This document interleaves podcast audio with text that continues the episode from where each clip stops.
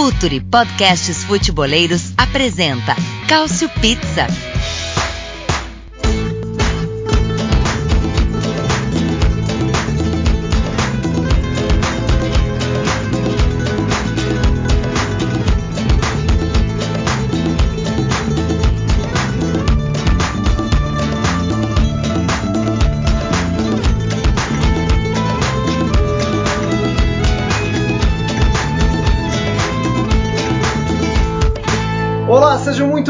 Bem-vindos a mais uma edição do Cautio Pizza. Seguimos aqui firmes e fortes, nem tão firmes, nem tão fortes, mas seguimos aqui teimando, como diria o outro, nós somos teimosos. Gostamos de fazer isso aqui, gostamos de participar dessa resenha de qualidade, gostamos quando vocês ouvem a gente também. Então não poderíamos deixar de fazer mais uma pizza, de botar mais uma pizza no forno, a pizza de número 68.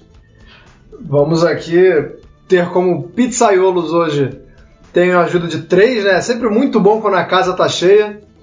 Tenho a ajuda de, de três amigos para falar um pouquinho só de como tá esquisita essa relação Cristiano Ronaldo e diretoria da Juventus.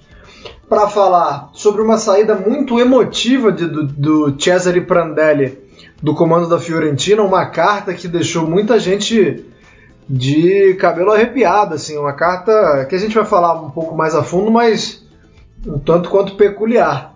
Para falar também sobre uma geração de treinadores que tinha muita pompa, heróis nacionais, mas a turma que ganhou a Copa do Mundo em 2006 jogando não tá tão bem assim ali na Pantina, né? Não tá tão bem assim no banco de reservas treinando.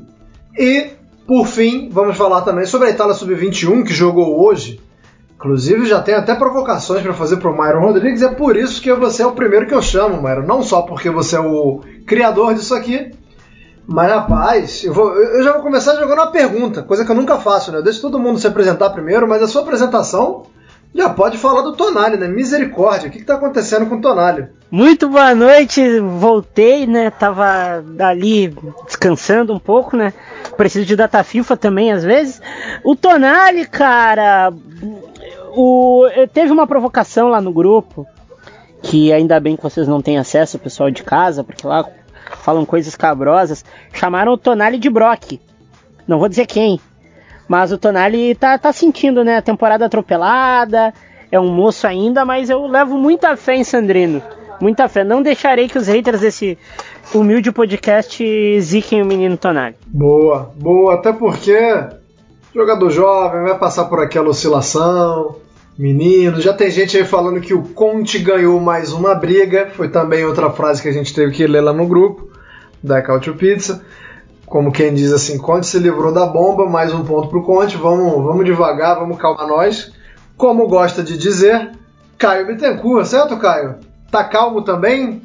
Como é que tá o coraçãozinho hoje? Olá a todos. É, é sempre é, o futebol pandêmico hoje em dia sempre é uma montanha russa emocional para quem faz, para quem quem trabalha com ele, para quem torce, para quem analisa é uma grande montanha russa. Se já era antes, imagina agora.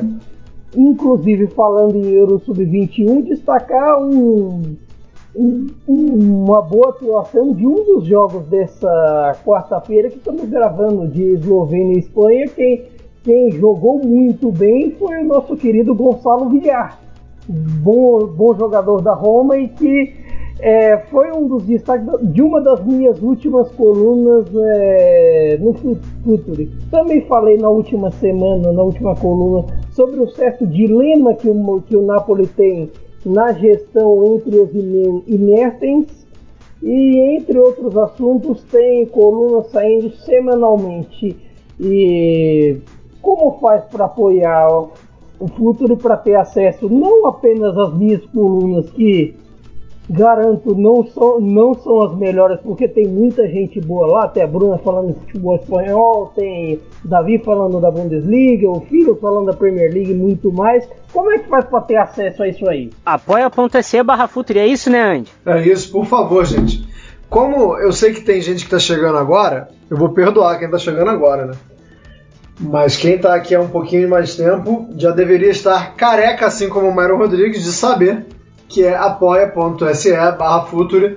Vai ter muito conteúdo, vai ler muitos artigos, vai entender muito melhor o jogo, né? Que é o, um dos grandes pontos aí que o Futuro traz, que é para você entender o jogo. O, o, entretenimento, você assistir é muito legal, mas é também muito legal entender e é isso que as colunas e todos os produtos do Futuro tentam trazer para a galera. Então, por favor, apoia.se barra Futuro, certo, Myron? Ou, ou, a parte do careca você não gostou muito? Não, cara, eu tô careca por opção, né? É, a questão é opcional, apesar de que se eu tivesse cabelo uh, maior, um cabelo um cabelo vasto como estava no passado, se eu tivesse lido a coluna falando que o Kaká era superestimado, eu teria perdido o que eu tinha, mas agora é opcional a careca, então eu já aceitei, então tá tranquilo. Teria arrancado os cabelos, não teria, não teria caído naturalmente, teria sido arrancados de raiva.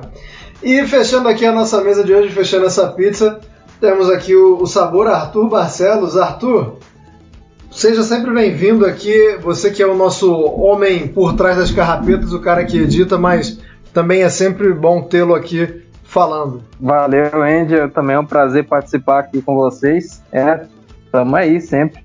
E falar em, em Itália Sub-21, a gente vai falar mais aprofundado depois, mas a Itália, como sempre, joga muito bem, não ganha os jogos. É normal isso aí, ainda mais em fase de grupos. Sou muito acostumado já, tenho uma década acompanhando, é, pelo menos esse time sub-21, acompanho sempre os jogos, as eliminatórias e tudo mais. Toda vez é isso. Já vou começar com isso aí, então já vou começar devolvendo o passe para você, já que você levantou a bola aí, eu, como gosto de tabelar, vou tabelar com você.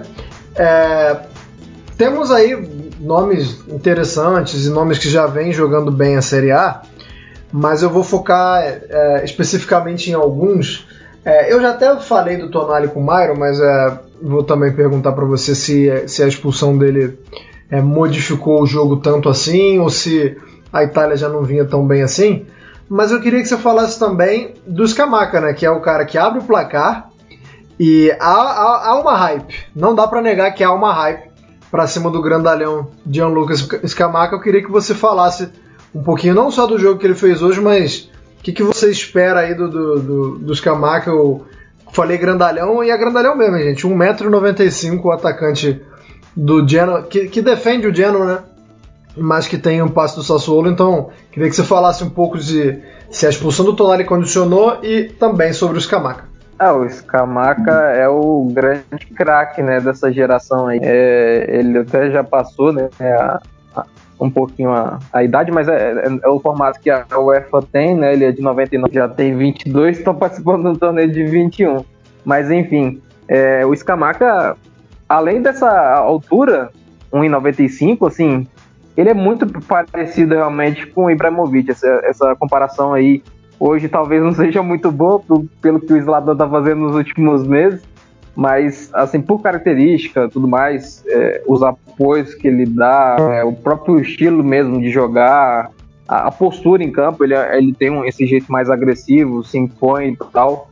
É, é muito parecido, é, é muito incrível assim às vezes também, porque ele é um atacante um pouco diferente do que a Itália está acostumada a formar. É claro que tem alguns pivôs, assim, tipo Petanha, por exemplo, Favilli, é, mas o Scamaca é muito mais do que um pivô, né? Ele tem muita qualidade com a bola. É, além de ser o craque, é, é, é, sempre o cara que realmente, que nas seleções de base, é, tem muito destaque. Agora, quando vai para o clube, não consegue esse mesmo destaque. No Genoa mesmo, é, é, muito irregular, né? Ele teve um início muito bom, sim, deu uma impressão que ele realmente ia emplacar. Aí do nada sumiu, o Destro começou a fazer gol no Genoa, e agora o Destro voltou a jogar mal, e o Scamaca até voltou bem, é, voltou a jogar bem, é, veio de um gol é, na Série A e já foi convocado para Sub-21. E é um cara assim, muito importante para a Itália Sub-21 e para o treinador, né, o Nicolato é, acompanha ele desde outras gerações, quando o Nicolato ele foi subindo, né, na, ali na, na, na sub-19, na sub-20, começou até um pouco antes em outras seleções, e ele sempre levou, né, o Scamac, é, assim como ele, por exemplo, o Gabi, zagueiro do Milan, tem, tem uma galera assim que está acostumada já com, com o Nicolato, até o sistema que ele tem. E essa galera acompanhou, né, o trabalho e, e chegou aí nesse, né, nessa Eurocopa já com um, tempinho, né? Um dos caras que não tem nada a ver com essa geração, mas que tá pela idade, pelo potencial, pela qualidade que tem, é o próprio Tonali. Ele que sempre fez parte da, da seleção do Mantini, né? Ele não fez muita parte, assim. Ele teve algumas convocações, mas de forma geral ele não fez parte dessa geração. É, até o, o Cutrone, por exemplo, o, o Maggiore agora do, do Spezia também. Essa galera toda não fez parte desse grupo. Eles meio que entraram assim de intrusos né, no, no, no time o, o Cutrone, inclusive, foi muito bem. É, além do Scamaca, eu destaco também o, o Fratese. E hoje ele está no Monza, né? Emprestado pelo Sassuolo. E Sassuolo tem ele já tem um tempão, só emprestando. É um jogador assim, muito interessante, que eu tenho muita curiosidade né, de ver é, ele na, na Série A, porque ele já vem fazendo boas, boas temporadas na Série B também. Inclusive, como tem jogador nessa seleção que pertence ao Sassuolo é, e joga lá ou não, né? A gente tem o, o Raspadori, que entrou durante o jogo, né? O atacante que tá no Sassuolo. Mas o Marco Sala, que é, que é o ala canhoto, é do Sassuolo, não joga lá, né? Tá emprestado para Spal, se eu não me engano. É, é, é, muito jogador, a gente já citou o, o Scamaca também, que também pertence ao Sassuolo. É, como você acabou de falar também o Fratese, então vai fazer um dinheiro daqui a pouco, o Sassuolo, se souber usar bem as armas que tem, podemos ver um Sassuolo fazendo um, um caixa legal. É claro que a gente está falando de um momento em que o mercado do futebol está tímido, né? É, por conta da, da, perda de receitas do, dos clubes, né? Muitos clubes é, tinham ali como a receita de bilheteria o seu maior ativo, não tem e, e, isso pode mudar um pouco, mas de qualquer forma, Sassuolo investindo bem, fazendo a garotada rodar, que é muito importante né, todos eles ganhando minutagem, por isso estão aí na, na seleção sub-21. Caio Bittencourt, é, eu queria que você falasse um pouco. É, a gente vê uma tendência mundial de três zagueiros, e aí eu queria que você falasse dessa garotada, até porque tem um deles, Caio, que eu acho que é muito bom jogador, eu acho que talvez seja a cereja do bolo aí desses três, que é o Gabia, né? Mas eu queria que você falasse de como a, essa Itália sub-21 vai tentando já se adaptar e se colocar diante de uma de uma tendência mundial, né? Que a gente está vendo agora. É, volta e meia tem time com três zagueiros e tal, mas a gente vê um crescimento dessa ideia, dessa, desse formato de jogo, é, onde você precisa ali de, de, de zagueiros que tem um passe muito bom e tal. Queria que você falasse como esses três meninos da Sub-21 hoje jogaram o, o Del Prato, o Gabi e o Marquisa nesse contexto. Olha, é, eu acho que nesse quesito, às vezes a gente não, não deve se prender à primeira impressão dos três zagueiros, porque a grande tendência de se fazer futebol é, nessa temporada, nas últimas temporadas, são teoricamente essas linhas de, de, de três zagueiros assim, na fase defensiva virar uma linha de 4 até uma linha de 5. Costumeiramente o Simeone faz isso no Atlético, o Zidane fez isso, faz isso também, Conte na Inter faz, Pirlo faz, uma galera enorme faz nesse sistema, quando usa esses sistemas de três, de três zagueiros. Mas eu acho que esses têm potencial. É claro que o Gabi é destoa, destoa do Marquinhos aqui até foi expulso no fim, tal merecida expulsão, e do Del Prato, porque o Gabi é um, já está no nível, digamos assim, mais avançado, já a situação no Milan, o crescimento junto com junto com o Romagnoli, junto com o Chiaera, obrigou ele a crescer, obrigou ele a, a se moldar. E a, e a experiência já é um pouco a experiência de camisa, a experiência de Série A já um pouco maior. E eu acho até que isso faz uma diferença quando você, digamos assim, entre a, é, desce o nível para jogar uma, uma Euro Sub-21, que é o caso, por exemplo, para falar assim de quem desceu o Cutrone, que já teve minutagem boa uh, de profissional, o Tonali, o próprio Maggiore, o Scamaca. O Scamaca é até, vale até citar uma, uma questão aqui, que desde o jogo da Série A em novembro, na derrota 2 a 1 para o Parma, ele, ele só teve 90 minutos de, de jogo na, contra a Juventus na Copa Itália. Mesmo agora, nessa última partida da Série A, em que ele, em que ele fez dois gols diante, diante do Parma, agora na última antes da data FIFA, ele só jogou 45 minutos. Então, nessa questão de. Eu acho que é, com o Scamaca tem um pouco de falta de, de minutagem. Claro que tem também o bom momento do Destro, toda aquela questão que o Geno se mostrou um time seguro no campeonato. Por enquanto, não está brigando no pelotão de baixo. Isso é uma resposta até que podemos discutir a seguir, mas eu acho que às vezes a falta de minutagem pode pesar nessa questão toda. É isso, e daqui a três dias, a gente está gravando na quarta, tá sempre bom lembrar. Daqui a três dias, esse time da Itália enfrenta justamente a Espanha, que o Caio citou, né, que, que tem aí a presença é, de alguns jogadores que jogam na Itália, né? Não é só do Gonzalo Villar, mas temos também Brahim Dias lá, é, temos outros jogadores que, que o pessoal que, que, que. é o pessoal mais do Futebol Manager, o pessoal mais do FIFA vai saber quem são, né? Cucurella tá com carta especial aí no, no Ultimate Team. É, quem, quem acompanha o Barcelona vai ver também que tem o Rick Puig lá. Então a Itália vai enfrentar. Isso, isso, tem, tem também. É, então a Itália vai enfrentar esse time da Espanha daqui a pouquinho. Agora, saindo da, da, da Itália Sub-21 e entrando um pouquinho só, e por que eu tô falando que a gente vai entrar um pouquinho só nesse assunto? Porque nas últimas edições a gente falou aqui muito da Juventus. Então, para não ficar um, um, um cautio Juve, é, a gente vai tentar ser breve, mas de qualquer forma, quando se fala do homem, é, quando acontece alguma coisa na vida de Cristiano Ronaldo, há de se repercutir, né? Porque é, é, um expoente, é um gênio e é um dos grandes nomes da nossa geração. E pode ser que a gente esteja vendo os dias dele em Turim chegando a um fim. Arthur, eu queria começar com você perguntando sobre a questão das dos, dos nomes da direção da Juventus, digamos assim, porque a gente tem o Fábio Paratici e, e o Nedved. O Paratici, pouco depois da, da eliminação para o Porto, falou que não era uma prioridade renovar com o Cristiano Ronaldo. E aí, quando você fala uma simples frase assim, e, e, e o objeto da discussão é o Cristiano Ronaldo, já vira um tornado né, a, a, situação.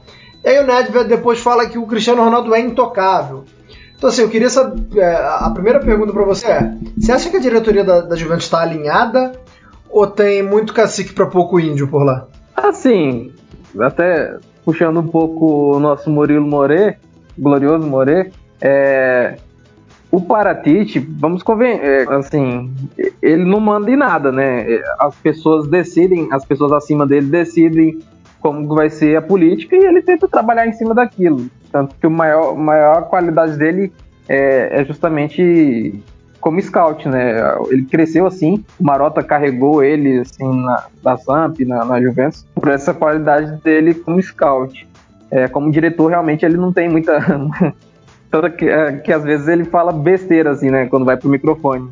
É, mas assim, a questão que o Nedved falou também é porque, teoricamente, ele é intocável porque tem mais um ano de contrato. Eu, eu, interpreto assim. É, eu não consigo enxergar Cristiano Ronaldo desistindo do projeto da Juventus, é, tendo mais um ano de contrato. Eu acho que isso não, não, acontece, a não ser que, por exemplo, uma catástrofe que é, seria a Juventus não, não conseguisse classificar para Champions. Né? Eu acho que isso, hum, isso, não, isso não acontecendo, talvez Cristiano saísse, mas ele sair tendo mais um ano de contrato ainda, eu acho muito improvável. Eu interpreto mais ou menos assim. O Paratici ele não tem realmente um, muito poder, muita, muita relevância no que ele fala, é, e o Nedved eu interpreto dessa forma, que ele é um intocável porque tem mais um ano de contrato. Agora, se vai renovar, aí realmente não, não faço ideia. Eu, eu, o meu chute seria que não. Ô Myron, e caso decida não renovar, caso a gente esteja vendo aí o, o último ano do Cristiano Ronaldo nos Juventus, é, você acha que a decisão ela vai ser pautada pelo ponto de vista técnico, ou seja, foi contratado um jogador que não fez com que a Juventus desse um salto, né? Tinha uma expectativa que o jogador carregasse a equipe para pelo menos mais uma final de Liga dos Campeões e não conseguiu. ou caso não seja renovado, é, a decisão vai ser pelo ponto de vista financeiro, porque é uma âncora, né? Não deixa de ser. A, Juventus deixa de investir em outras coisas porque tem o Cristiano Ronaldo. É claro que é, eu não estou falando se isso é bom ou ruim, mas é uma escolha que a Juventus fez e é uma escolha que a Juventus vai ter que fazer de novo, se, se quiser continuar com ele por mais uma temporada. Então, se não renovar, vai ser pelo ponto de vista técnico ou financeiro? Eu vou muito no meio a meio aí, né, meu? Cristiano Ronaldo não é mais um garoto, né? Já tem lá seus quase 40, já é um ancião da bola. É caro. A Juventus é tão, é tão azarada no, no que tange a Europa que contratou o senhor Champions League dos últimos cinco anos e mesmo assim não ganhou. Acaba também colocando colocando um time que joga todo para ele num cara que a gente sabe que só ele para ganhar Champions ultimamente não tá, não, tá, não tá bastando, né? Então, eu acho que é o que é o que precisa acontecer financeiramente até esportivamente, assim, para Juventus, para Juventus poder voltar a ser competitiva naquele time mais coletivo que a gente foi criado vendo, né? Criado também não, né? Mas a gente foi, a gente se acostumou vendo na época do Alegre, que chegava longe com inúmeros nomes muito bons, todos em prol de um sistema, que a Juventus sempre foi isso, né? A Juventus nunca foi um um clube de um clube de um jogador único sendo o cara que carrega o, carrega o elenco inteiro. E Caio, para fechar esse assunto Cristiano, é, eu queria que você falasse um pouco do impacto na liga. Tem muita gente que passou, a, que voltou a ver a Série A por causa do Cristiano Ronaldo, isso é inegável, né?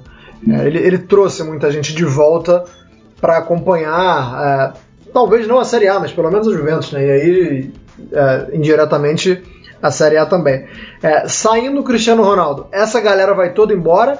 Ou você acha que essa galera tem a sensibilidade de entender que o campeonato não era só ele, que o campeonato de fato é bom e, e que se ele sair, claro que perde, porque a gente está falando de um cara incomparável, mas é, eu queria que você dimensionasse esse impacto aí, se vai ser muito forte, é, se, a, se a debandada vai ocorrer junto com a saída dele, se ele sair, claro, ou se não. Depende.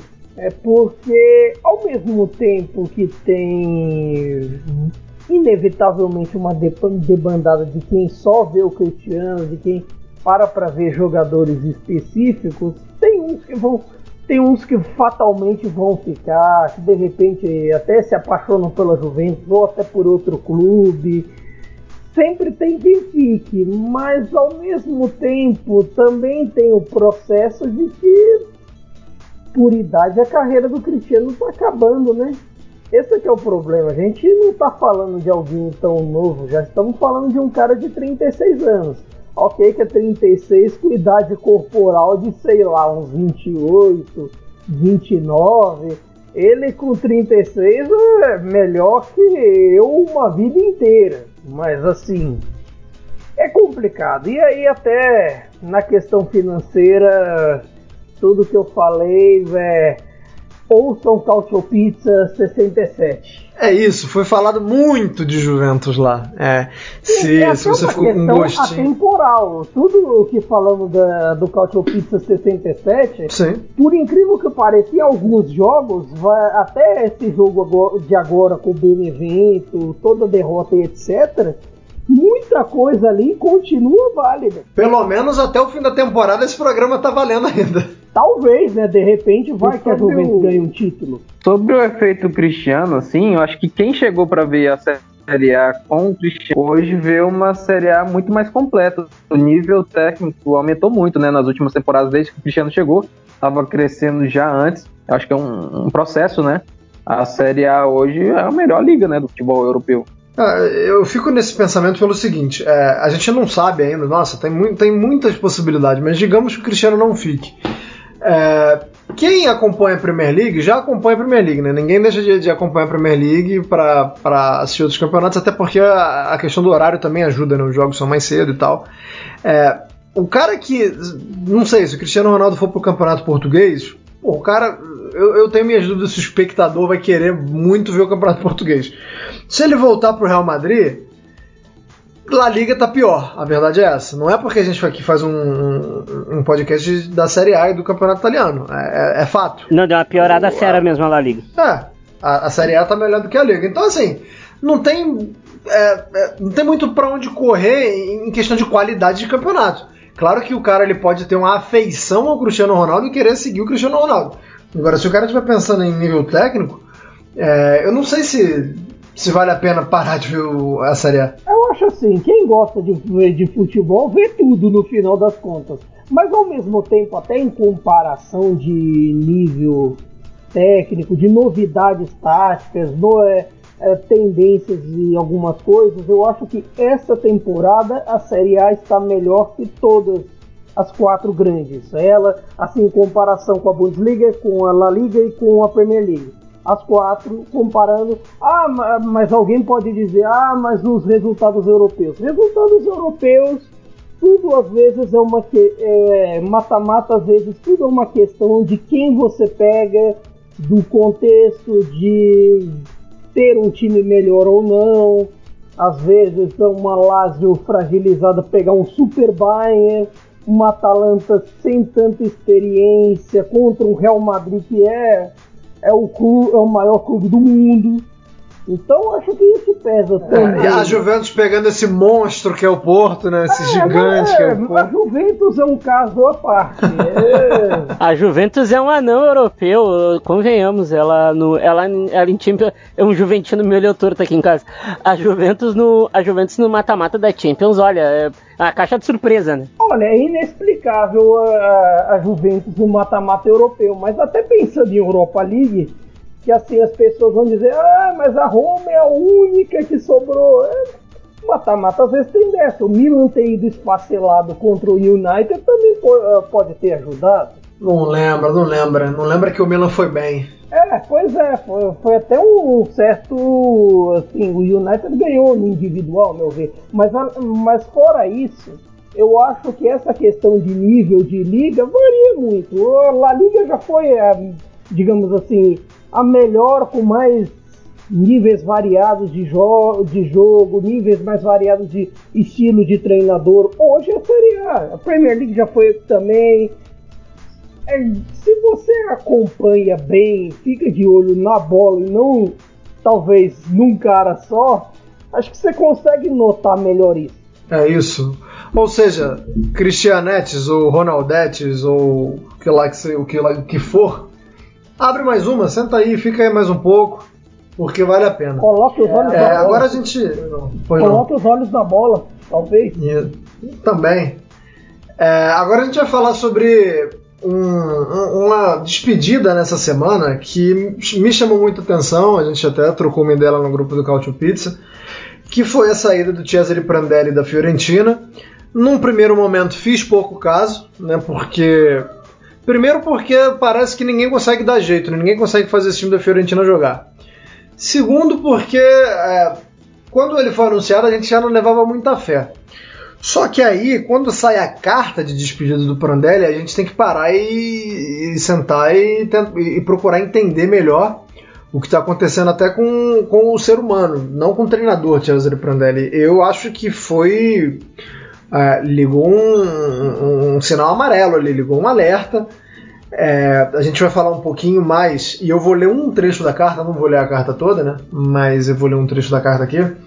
Só que em certos momentos ficou a impressão, para mim pelo menos, de que é um pedido de socorro ou um desabafo muito pesado do Cesare Prandelli.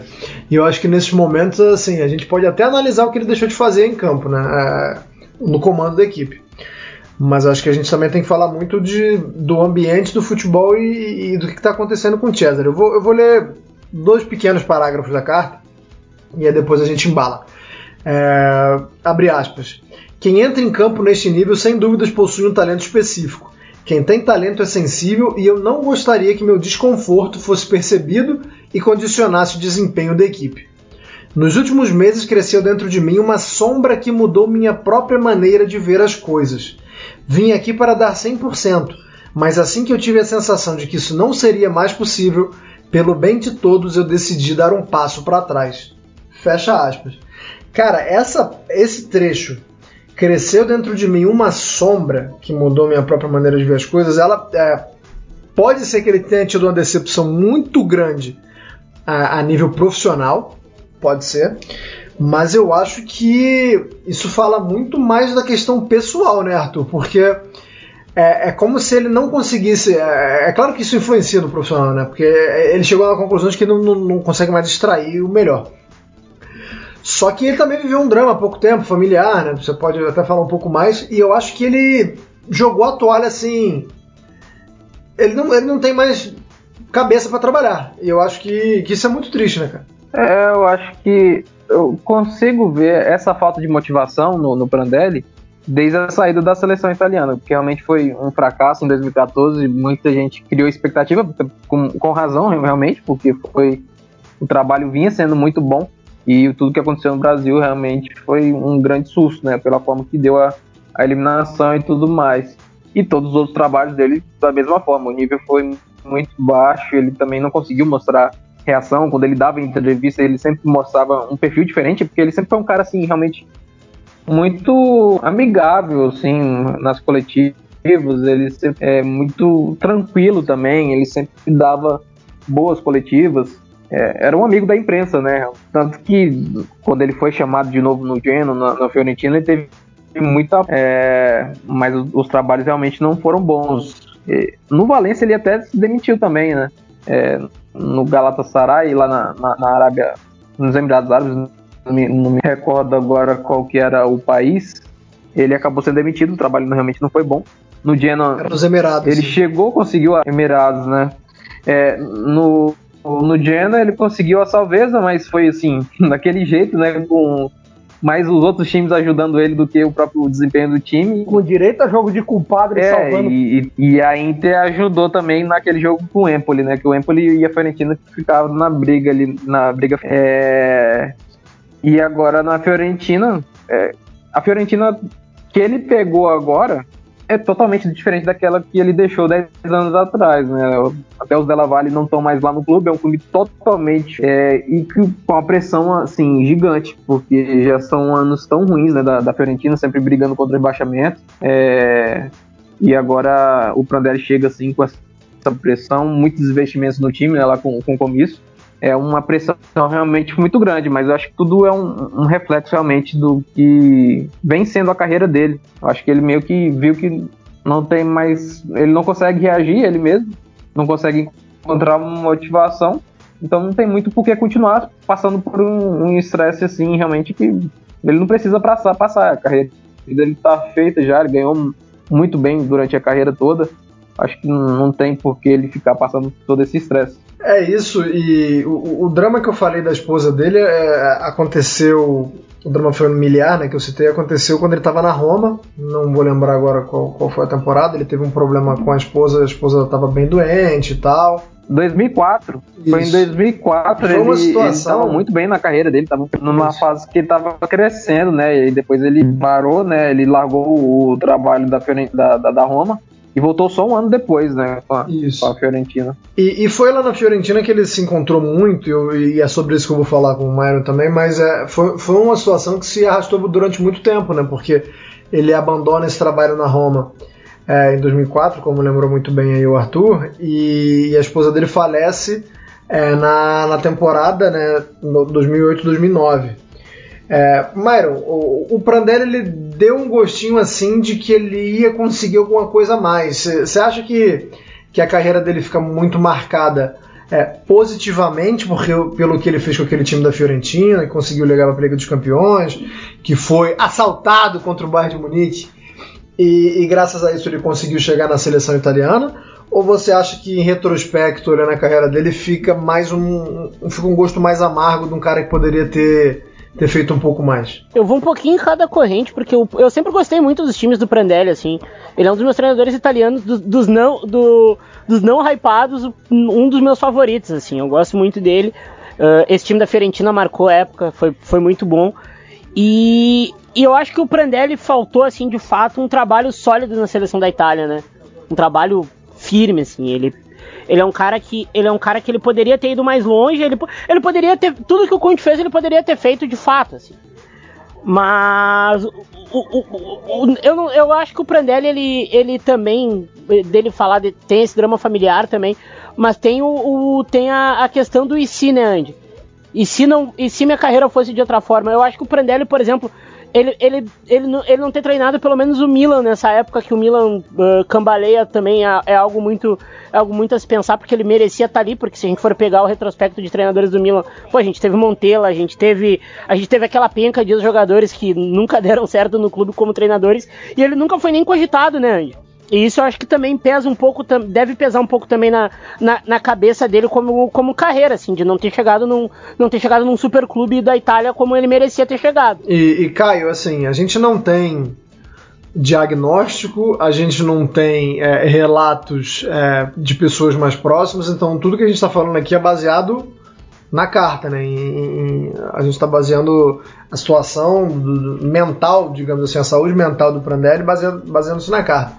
É, você acha que ele tem condições ainda de trabalhar com futebol não sendo como treinador? Porque talvez o, o Prandelli ele tenha chegado no limite dele como treinador pela questão de não conseguir extrair o, o, melhor dos jogadores e somado aí a questões pessoais isso pode ter derrubado ele.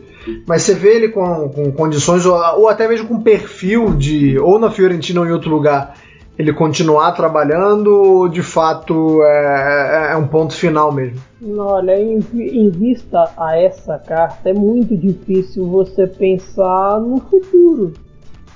Porque, assim, a Fiorentina, olhando nessa temporada, até quando saiu a demissão, antes de sair essa carta, a gente, de certa forma, entendia por conta de certos resultados, do time coletivamente não não está jogando tão bem, salvo bons desempenhos individuais, vale destacar alguns bons de, desempenhos, o Milenkovic, o Vlaovic que vem crescendo, tudo bem que Ribéry não vem com o mesmo impacto que teve na temporada anterior, mas às vezes quem foi rei nunca perde a, a majestade, você tem tem alguns jogadores de qualidade, vou, a Fiorentina, se você for olhar, é tudo aquilo que a gente sempre diz de passar, de passar a sensação de um elenco subaproveitado, mas ao mesmo tempo você olha essa sensação e eu acho que isso pesa no dia a dia.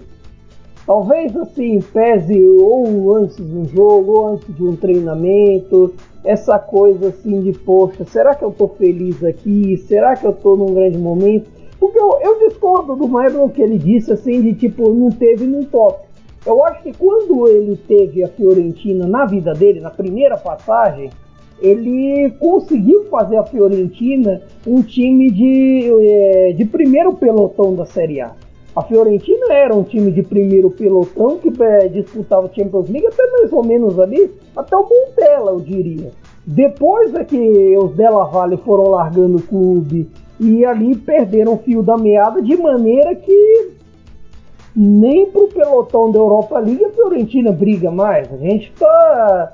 O torcedor viola nesse momento tá contando para chegar nos 40 pontos e escapar daqui, escapar do perigo. E torcer pra, pra nem Toro, nem Cagliari, e pelo visto como Parma, Parma e Crotone estão se distanciando, para isso não virar perigo como foi nos últimos anos.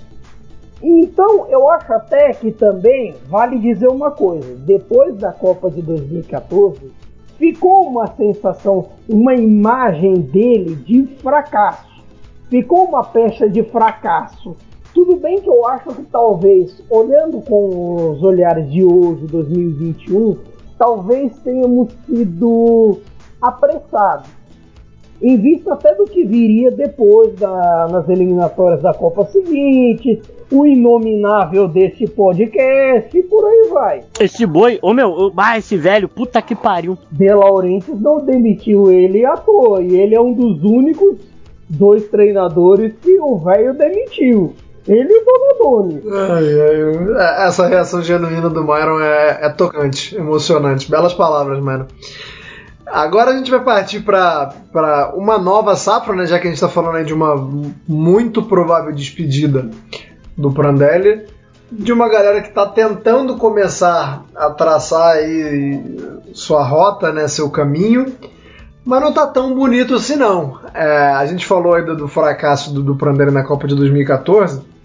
Na Copa de 2006, a Itália foi campeã e quase a totalidade daquele elenco tenta agora uma vida de treinadores. A gente pode excluir, se eu não me engano, três, né, Caio? O Caio Bittencourt fez a lista, eu acho que só três é, não tentam ou não têm aspiração, que são Del Piero, Totti e o Tony, né? Se eu, se, não, se eu estiver enganado, você me corrige. Peruzzi, na verdade são quatro, porque Peruzzi, Totti, Del Piero e o Perrota não tem nem, não tem nem curso de convertiano. O Zacardo e o Tony não assumiram o cargo de técnico. Tony, inclusive, ele foi, o Luca Tony, inclusive, ele foi dirigente do Verona em 2016-17 do Verona, do nosso querido Biratan Leal, chegou a subir, fazer aquele período ioiô e, e voltou para a Série A em 2016-17. O Luca Toni era um dos, dos, dirigentes principais.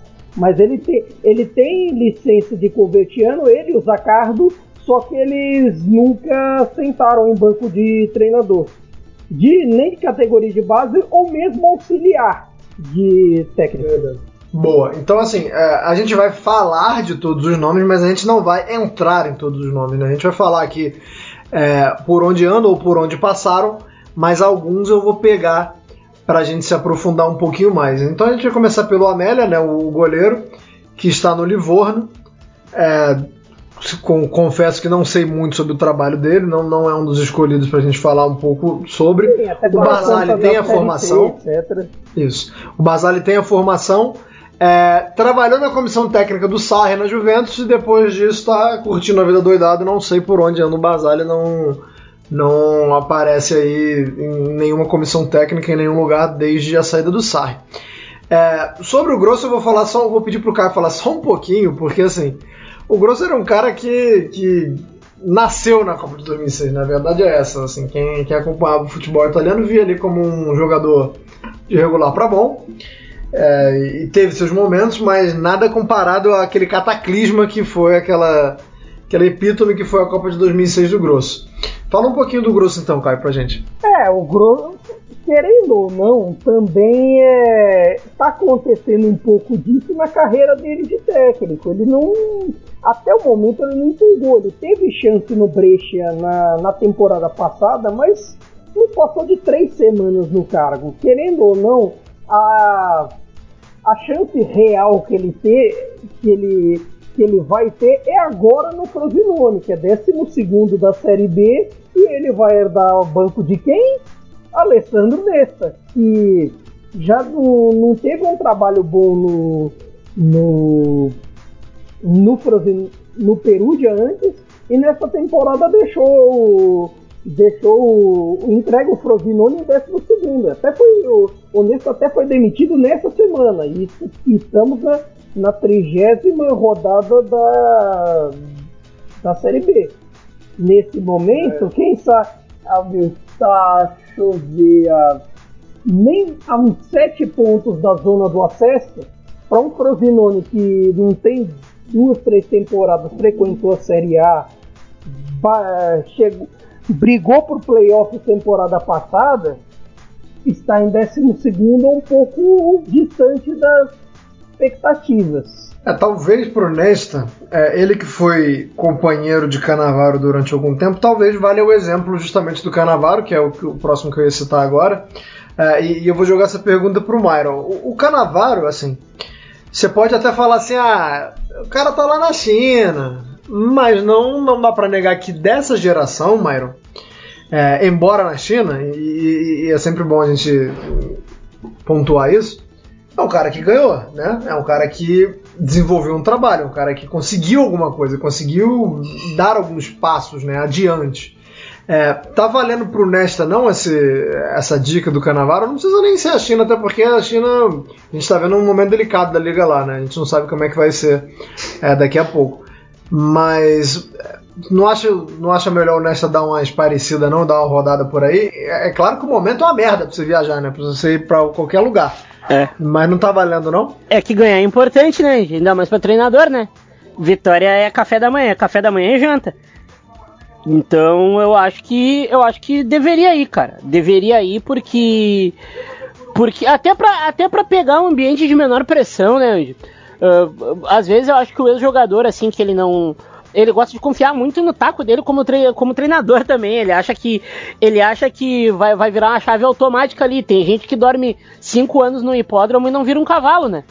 Então eu acho que ele deveria eles deveriam pegar uns ambientes menores. Se bem que o Nesta também foi pra MLS lá e, pelo amor de Cristo, foi um negócio horroroso. É, o, o, Nesta, ele, ele, Se eu não me engano, ele não treinou nem a MLS, ele treinou o Miami. Agora, qual era a, a liga? Não vou lembrar nem a pau qual era a liga que, que ele que ele tava lá com, com o Miami, que não é esse Miami de agora, tá? Não é o Inter Miami.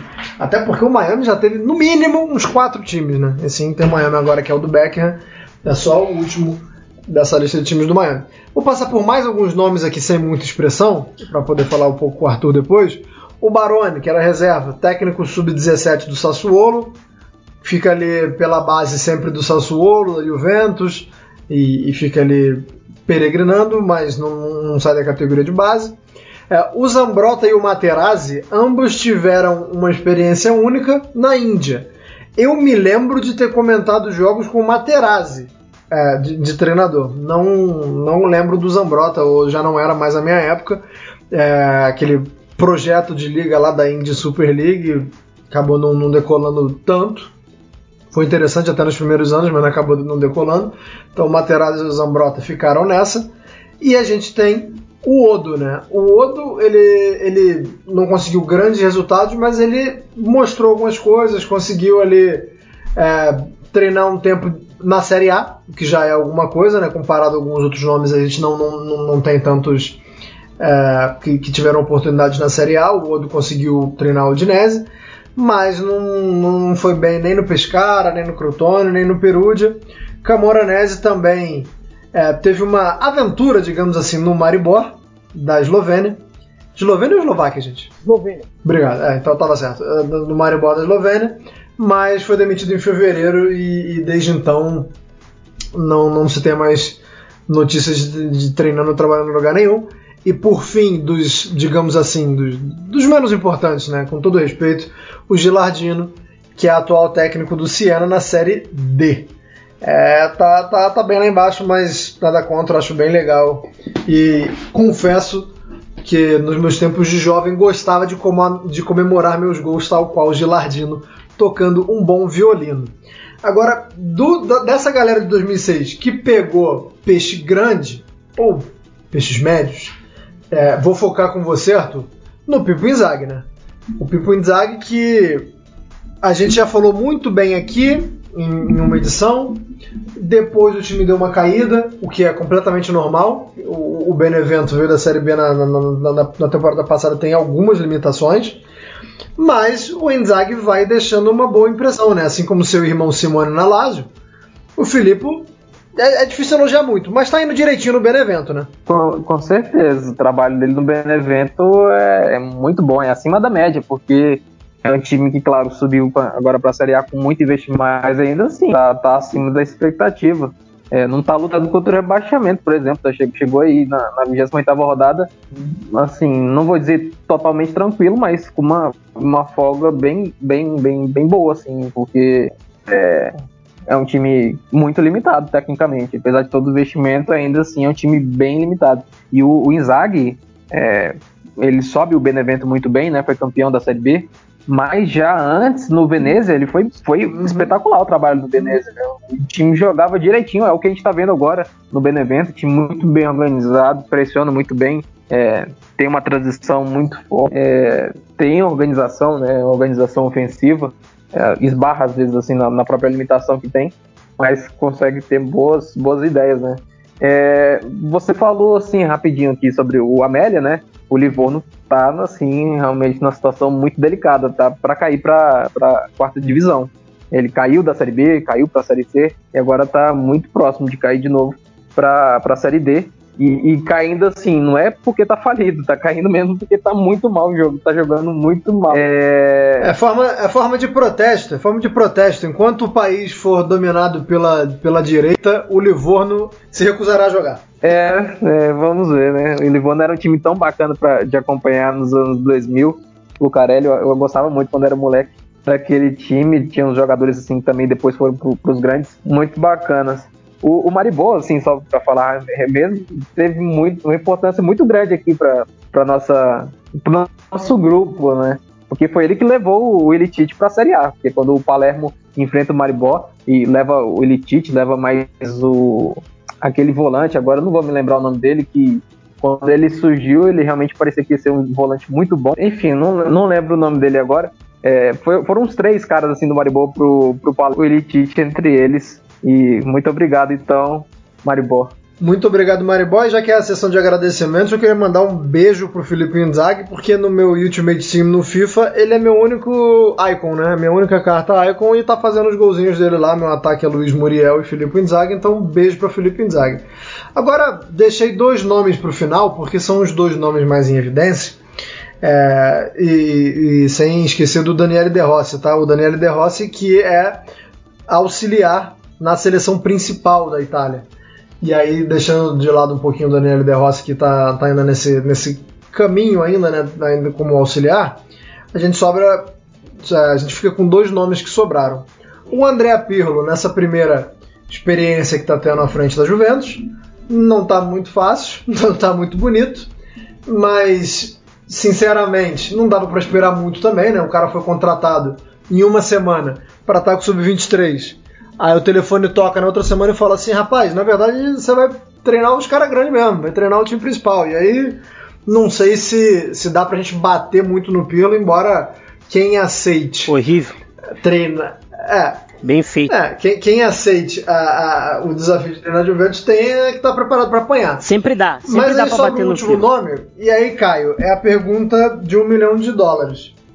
Da geração de 2006, Gennaro Gattuso é o melhor treinador? Teoricamente é o, é o treinador mais consistente, de resultados mais consistentes. Ok que tem o Canavaro que já levantou taça de liga e tudo mais, só que teoricamente o Gattuso é o que tem resultados mais consistentes dentro da Série A. Embora isso não exima ele de críticas pelo trabalho no Milan, pelos problemas que ele enfrenta no Napoli, de certa forma, com algumas situações um tanto quanto esquisitas, seja táticas, seja de preferências no gol, seja de de inventar tem, até eu citei na minha coluna que até convido todos a ler sobre a questão Mertens e Osimeno, que ele tenta de início fazer os dois jogar junto, de início parece dar certo, mas quando o Osimeno lesiona, ele tenta fazer o Petanha jogar do mesmo jeito e não funciona. Daí agora ele está tentando fazer o Osimeno jogar do mesmo jeito que o Petanha, que é um cara mais lento, e aí vira essa loucura. Claro que tem também a insistência dele em jogadores para lá de bizarros, como o nosso glorioso Visage, o nosso glorioso Maximo 22, dois que vale dizer que não devem renovar o contrato com o Napoli para a próxima temporada, o Bakayoko que, pelo amor de Deus, foi uma das piores coisas que o Mônaco de 2017 trouxe para o mundo. É incrível, eu estava até falando com, com o Myron esses dias, eu acho que a boa passagem do Bakayoko pelo Milan com o Gattuso, vale dizer que o Gattuso foi uma das foi um dos que avalizou essa contratação do Bakayoko pelo Napoli, que ali quem fazia o Bakayoko jogar é o QCE. E no final das contas, o QCE é quem faz, é quem fez nesse período todo Benasser jogar bem junto. Claro que o Benasser também ajuda, é um, uma catapulta gigante o Meite jogar bem e até o Tonali, com todas as suas irregularidades e todos os seus defeitos, o QSE faz ele crescer. Então, no final das contas, eu acho que até o bom desempenho do Bakayoko no campeonato é explicado pelo QC e não pelo Bakayoko. E se vê, e se vê pelas tentativas do Bakayoko com linha de três homens e 4-3-3, as tentativas com linha de dois em que nem com o DM ele dá certo, nem com o, com o Zilinski, pior ainda com o Fabian Ruiz, quando joga com dois homens. Então, eu acho até por essas irregularidades do Gattuso que todo mundo torce o nariz. De certa forma, se você for ver o primeiro pelotão ali entre a Inter, primeira colocada, e a Lazio, os trabalhos que são patinhos feios para todo mundo são do Pirlo e do Gattuso. As pessoas batem palmas pro Paulo Fonseca com todos os defeitos que tem, dele não ganhar clássico e tudo mais, mas que, mas que numa disputa de, de, de Champions League ele tem ganho, tem ganho do pelotão de baixo, o que tem sido importante porque os outros tropeçam. Tem o trabalho do Gasperini na Atalanta, que a gente bate palma desde o início desse podcast e vai continuar a bater palma, porque o Gasperini sempre dá um jeito, sempre se supera. Tem a questão, é claro, Inter e Milan, e tem a Lazio o Inzaghi que só está mais abaixo por conta dos problemas que vem enfrentando com o elenco. Mas tra os trabalhos motivos de crítica, mesmo quando ganha, são justamente o da Juventus justamente o do Napoli. Porque talvez Pirlo e Gattuso não conseguiram uma forma de, por exemplo, fazer as peças que têm jogarem melhor coletivamente. Por diversas vezes, até com o Napoli, eu, passo, eu tenho a sensação de que se não uma jogada, uma construção coletiva ali de jogadas não rende do mesmo jeito que, sei lá, uma invenção individual com o talento individual que, que esses atletas têm. A mesma coisa com a Juventus, que parece que coletivamente a coisa não vai. Só que com o Pirlo, você, por mais que tenha coisa de ah, se tá na Juventus, é, você vai apanhar se tá na chuva é para se queimar. Era um iniciante. E quem contratou, nesse caso, deveria saber que ele é um iniciante. Deveria saber que ele vai pecar por coisas de iniciante. E o engraçado é que tem coisas de iniciante que às vezes eu até vejo o Gattuso, que já está mais tempo na praça, errar, assim, de coisas básicas, coisas que treinadores com maior rodagem, como um Conte da vida, como um Pioli que já tem o seu tempo de estrada maior, e como principalmente o Gaspi que já, já não é nenhum novato na praça, já não erram. Então acho que isso pesa para análise. Nunca é, esses times não passam a sensação de que estão apresentando o seu melhor não passam a sensação de estar se superando e por isso, e daí vem a crítica. Daí vem as porradas tanto de juventinos e napolitanos. Para fechar então, é, ficou faltando, ficaram faltando dois campeões mundiais. Um porque o homem da joga, né? O Gianluigi Buffon é o único atleta que, que venceu a Copa da, da, de 2006 com a Itália que ainda está teimando por aí jogar.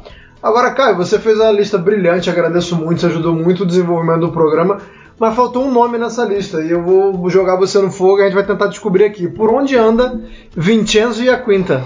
Nem ele deve único... saber onde tá, cara. Foi o único nome. Deixa eu ver. Foi o único nome que você procurou, eu procurei e sei lá do homem. Na cadeia.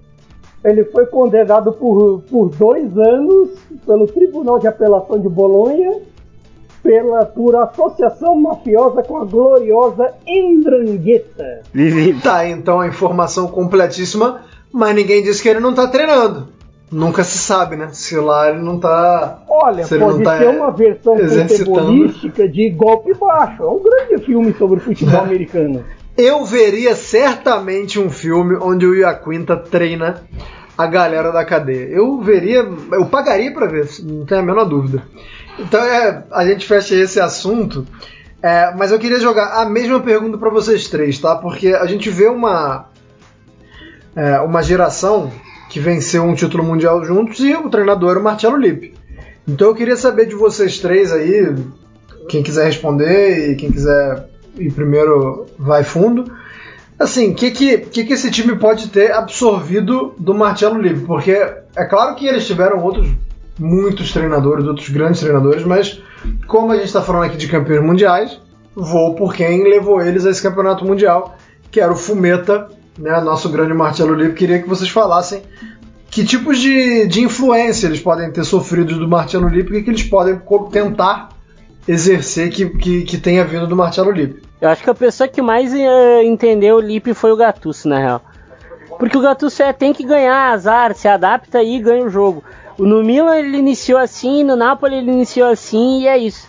É ganhar, é ganhar, é, não, não tem papinho.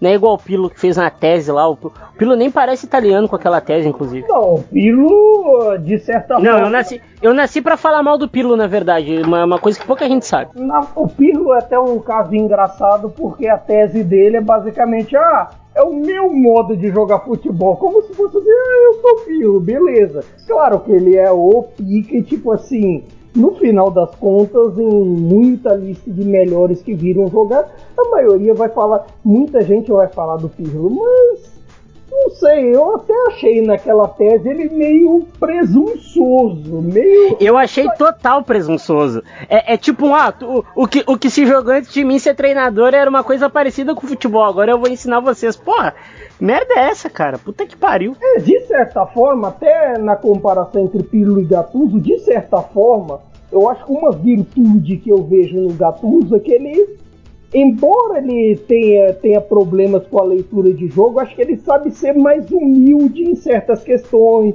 Vê, claro que ele vê mais depois do jogo, a leitura durante não é tão boa. Isso ele não apurou, que eu acho que é a principal influência dele, para mim, não é o Lipe, mas o Ancelotti. Que até o Milan do Ancelotti vale até, até ver que quase todo mundo ali virou treinador depois. Mas é, eu acho que o Gattuso tem um pouco mais de humildade em ver certos tipos de coisa, humildade na relação com o grupo, que de certa forma, mesmo nos piores momentos dessa temporada, mesmo com esse tanto de oscilações que o Napoli tem, Nunca se cogitou que ele teria perdido o vestiário, se cogitou dele ter brigado com o De Laurentiis, com o Guintoli, com a torcida, com, com toda a imprensa de Nápoles, mas nunca com o elenco do Nápoles, que inclusive teve problemas com o Ancelotti, vale dizer. Mas eu, sobre a pergunta, eu acho que essa questão de influência vai muito, nunca é de um só às vezes é você trabalhando com vários na carreira, você pega um pouquinho ali de um, um pouquinho de outro, principalmente dos vitoriosos. Você consegue, alguns de repente vão beber mais na fonte do Lipe, outros, como eu acho o caso do, do Gattuso, beber mais na do Ancelotti. O próprio Pirlo tem, no começo tentou emular o Conte a dar com o pau, aquele começo ali da Juventus, que ele tentava emular 3-5-2, fazer Chiesa e Kulusevski ser jogador de lado, lado quase ala, era uma... E tentar emular coisas que até a própria Inter faz hoje com o Conte, e, e, era tão idêntica que até os picos de desempenho que a Inter tem com o Conte dos jogos, aqueles picos que tem horas que, que parece que a Inter vai aplicar uma goleada que vai ter toda hora no seu ataque e tem momentos que parece que sabe-se lá como eles não levaram gol, mas que a Juventus imita, do Pirlo nos primeiros jogos imitava até isso. E eu acho que treinador bebe um pouco na fonte de cada um que já trabalhou com ele ou até copiando de outros. E você, Arthur? É, assim, o, o Caio falou sobre a questão da umidade do, do, do Gattuso e tudo mais. Acho que tudo isso é parte do, do caráter dele mesmo, da forma que ele foi educado e tudo mais. Ele sempre foi um cara realmente muito espetacular nesse sentido. E eu acho que ele não, não, não puxou isso muito do, do, do Leaf, não. Ele sempre foi um cara meio mal-humorado. Mas assim, eu vou na linha do, do, do Myron também, na questão do pragmatismo. O Gattuso tem, ele conseguiu trazer muito isso, né? Desde o início da carreira dele, eu lembro quando ele foi no Pisa, ele montou o Catenaccio lá, cara. O time era muito limitado, mas ele conseguiu fazer um campeonato bom. Era impossível fazer gol no Pisa. E depois ele mudou, assim, o estilo dele variou bastante. É, até uma surpresa que eu tive dele no Napoli, principalmente naquele período que volta ao futebol lá em, em junho, o Napoli veio muito bem, né? Ele vinha da, da, já um pouquinho antes, estava crescendo um pouquinho e voltou muito bem. Voltou realmente com muitas variações, né? O, o Pilo conseguiu mostrar, o Pilo não, o Gattuso conseguiu mostrar realmente um repertório interessante. Só que eu acho que ele meio que perdeu, né? Como o Caio destacou muito bem, é, ele perdeu, né? A consistência do tra trabalho, teve resultados muito ruins também. É, ele não conseguiu ter uma regularidade nesse, em manter toda essa essa sequência que ele vinha tendo, esse repertório, né? Hoje o Napoli é um time bem confuso, assim, de, de, de ver, mas ainda assim ele tem algumas coisas, ele prepara bem, às vezes, a partida, tem uma estratégia bem formada. É, por, por, exemplo, o Napoli é um time que consegue sair bem, só que aí às vezes bate no, na limitação dos jogadores. O Maximovic é, é um desastre, né, saindo. É, e depois pressionando o time, o time do, do, do Napoli, quando ele tá focado em, em, e organizado em pressionar, é realmente um time muito efetivo nessa questão. É isso, então, quem tinha saudades da equipe de 2006 e recitava os nomes tal qual Fernando Vanucci, né? Um abraço ao saudoso Fernando, um abraço em memória, né? Um abraço inteira, uma, dimensional. Uma grande fera do carnaval, pouco se, pouco se fala do Vanucci, do, do Vanucci do carnaval. Então aí fica, fica a nossa homenagem ao Fernando Vanucci, que tão bem sintetizou quando ele falava o nome dos jogadores da Itália. Quem tenha mais ou menos a minha idade, certamente irá se lembrar de Fernando Vanucci chamando Totti, Zambrota e Canavaro. É, aí estão os trabalhos do, então do, do, da galera de 2006 e nosso trabalho fica por aqui, essa edição 68. Falou bastante, hein? Caramba, vocês falam muito, cara. E queria saber se vocês ainda têm alguma coisa a falar, considerações finais, começando, como sempre, com o Mairo Rodrigues. Eu só tenho que agradecer ao nosso público, nosso, no, o pessoal que aguenta a gente, né? A gente não pode falar que o pessoal ama a gente, o pessoal aguenta a gente. Uh, e agradecer a vocês também por estar nessa parceria comigo aí há muito tempo, muito tempo, muito tempo mesmo. Felizão, felizão, gurizada. Amo vocês. Até daqui 15 dias. Que beleza, o, amoroso Myron Rodrigues, o homem, quando está em paz, não quer guerra com ninguém, já diria o grande poeta marginal alado. É, Caio Bittencourt, muito obrigado por, por ter produzido né, parte do, do, da galera de 2006. Quem trouxe foi o Caio. Pegou a ficha corrida de todo mundo, pegou a capivara de todo mundo, foi descobrir onde é que estava fulano, onde é que estava ciclano. Descobriu, inclusive, do Iaquinta, que eu não sabia, fiquei sabendo durante o programa. Muito obrigado e suas considerações finais, por favor. É, o Iaquinta ele foi preso no final do ano. Até de tanto problema que ele teve com a Endrangueta, a gente tinha até esquecido. Mas, bom, isso aí já é uma questão de justiça. Sobre o Maximovic ali terminando, se o Sarri mandou ele para Moscou, alguma coisa tinha de motivo.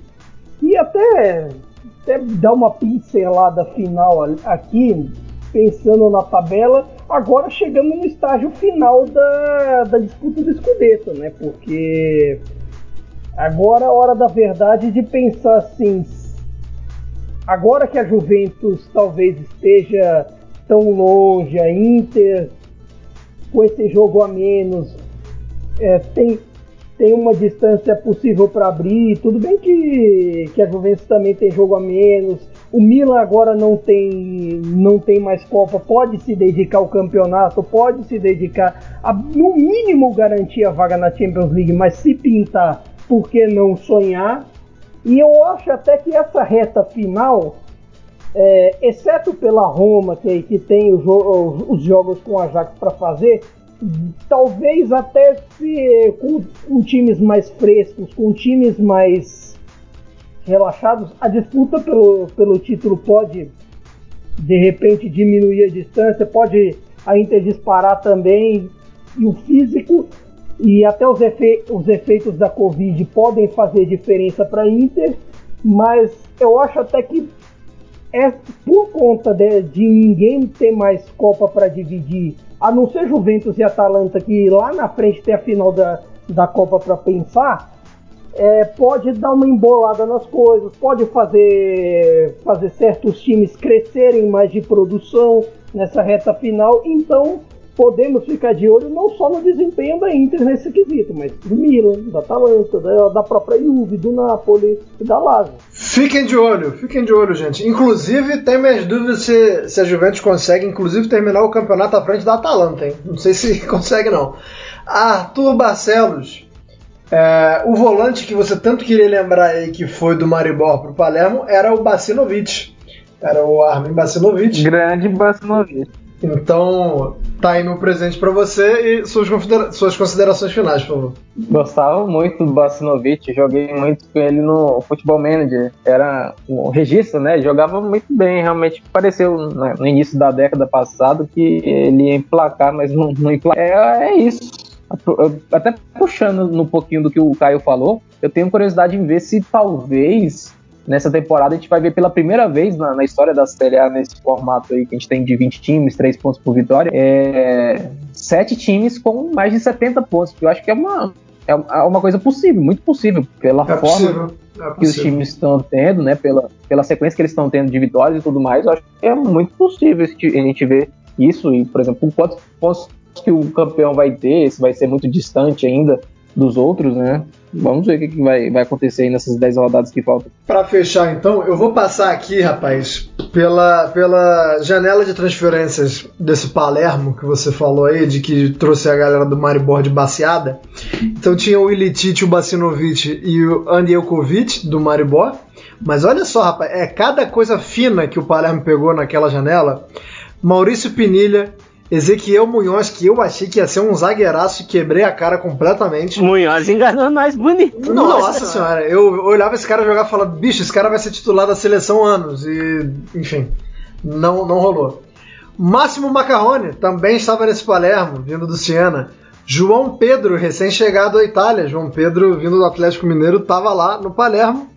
E Camille Glick também fazia parte desse time do Palermo. Que saudades do Palermo. Tem gente aí que fica com saudades do Milan. Eu vou ficar com saudades desse Palermo da temporada 10-11. Pedro, o João Pedro é a única coisa que dá para falar bem do Cagliari hoje. Só ele salva aquilo ali. Nossa, impressionante. É, eu gosto do Crânio, mas o Crânio ele tem uma limitação de tamanho. É bem né? lembrado. o Crânio é pro tamanho dele, ele é um baita goleiro, mas eu não sei se eu confio muito em goleiro ou não.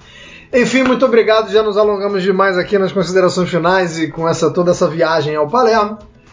Sejam sempre muito bem-vindos ao Cautio Pizza, as próximas edições. Falem do Cautio, do Cautio Pizza para seus amiguinhos, é, divulguem a palavra. A gente está sempre. Vó aqui. também, vó gosta, vó, vó geralmente costuma gostar Isso. De... Vó que cozinha uh, ouvindo rádio, faz ela cozinhar ouvindo um podcast, pô. faz ela uh, tirar aquele cochilinho da tarde com cautio pizza bem baixinho ali, ó.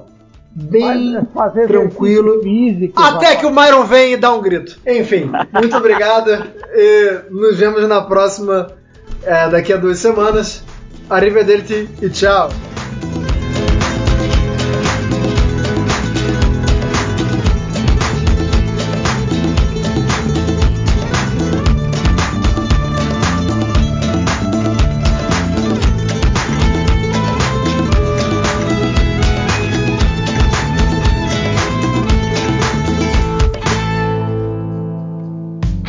Futuri apresentou Cálcio Pizza. Acesse www.futuri.com.br e pense o jogo.